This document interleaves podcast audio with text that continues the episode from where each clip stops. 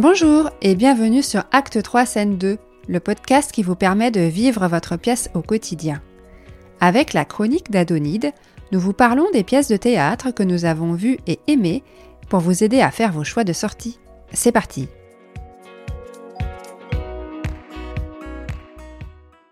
Bonjour Adonide Bonjour Isabelle Alors aujourd'hui Oui, aujourd'hui c'est toi qui vas nous parler d'une pièce. Eh oui On a essayé de monter Hamlet. Tout à fait.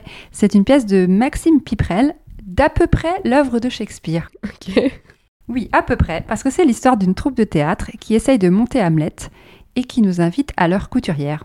Alors tu peux peut-être dire en deux mots ce que c'est qu'une couturière? Oui, la couturière, c'est la répétition en costume qui a pour objectif de vérifier que tout va tenir au niveau des costumes et qui permet aux couturières de faire les dernières retouches. C'est aussi la dernière répétition avant la générale. Et ici, en l'occurrence, dès qu'on entre dans la salle, celui qui joue le rôle du metteur en scène vient et nous remercie d'être venu assister à la, couturière. Et on va pas assister à des problèmes de costume, hein, quoique, mais finalement presque à tous les aléas que peut rencontrer une troupe. Ok. Et euh, qu'est-ce que tu peux nous dire de l'auteur?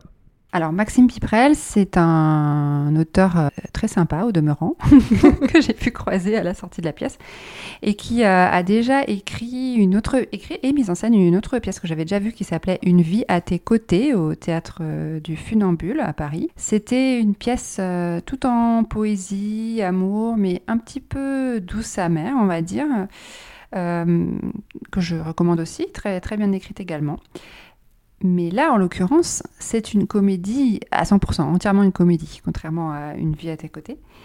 Et, là, c'est des larmes de rire. Quoi.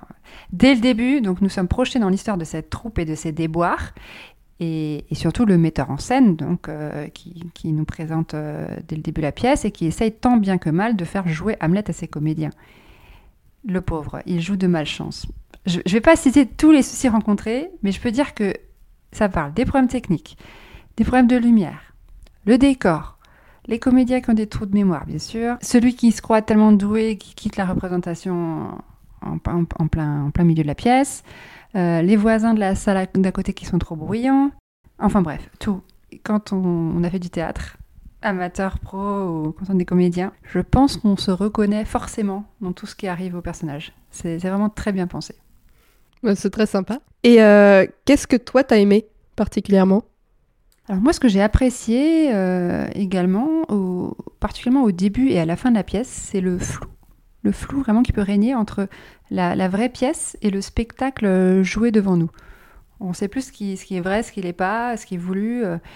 Alors oui, on peut dire que c'est le concept habituel du théâtre dans le théâtre, mais là, c'est très bien amené. Et puis même à la fin, à un moment donné, euh, donc le metteur en scène, le faux metteur en scène, euh, a fait merci, euh, et ils font les saluts. Mais moi, je croyais que c'était les vrais saluts. je sors mon appareil photo pour faire la photo à la, à la fin. Et après, ah mais non, c'est les, faux- c'est les saluts de la pièce. Après, il y a eu les vrais saluts. Même moi, je me suis fait avoir. C'était très bien. Du coup, effectivement, on sait plus ce qui, ce qui est la, la vraie pièce de la fausse pièce. Enfin, c'est très drôle. Ce qui montre quand même que c'est plutôt bien fait. en oui, c'est très bien fait. Et alors, donc t'as dit que c'était euh, d'à peu près Shakespeare. Donc qu'est-ce qu'on garde d'Hamlet finalement? Oui, alors, moi qui adore Shakespeare, je dois reconnaître que le spectacle présente bien l'intrigue d'Hamlet. Mais oui, certes, c'est en version un peu simplifiée. hein. C'est un peu Hamlet euh, pour les nuls, on pourrait dire, parce que ils vont pas dire tout le texte d'Hamlet, donc ça va pas durer trois heures. Euh, il y a un peu des résumés à certains moments.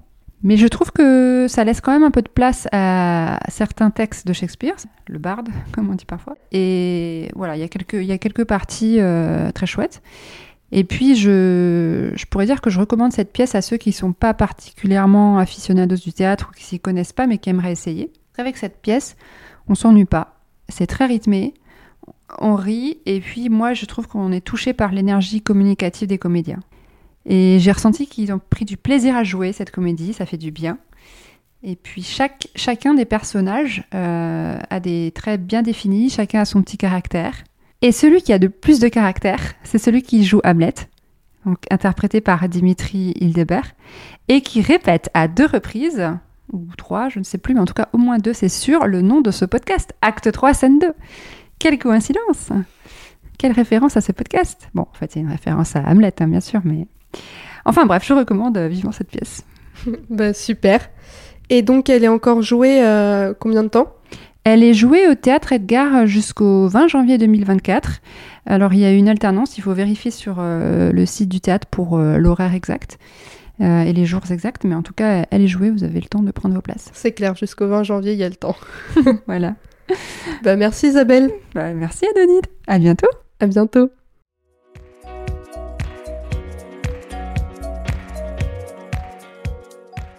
Merci pour votre écoute. J'espère que cet épisode vous a plu.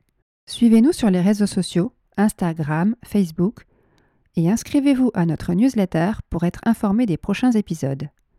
Vous pouvez aussi nous laisser des étoiles ou des commentaires sur les plateformes d'écoute ou nous envoyer des messages sur le site internet acte3scène2.com. À bientôt!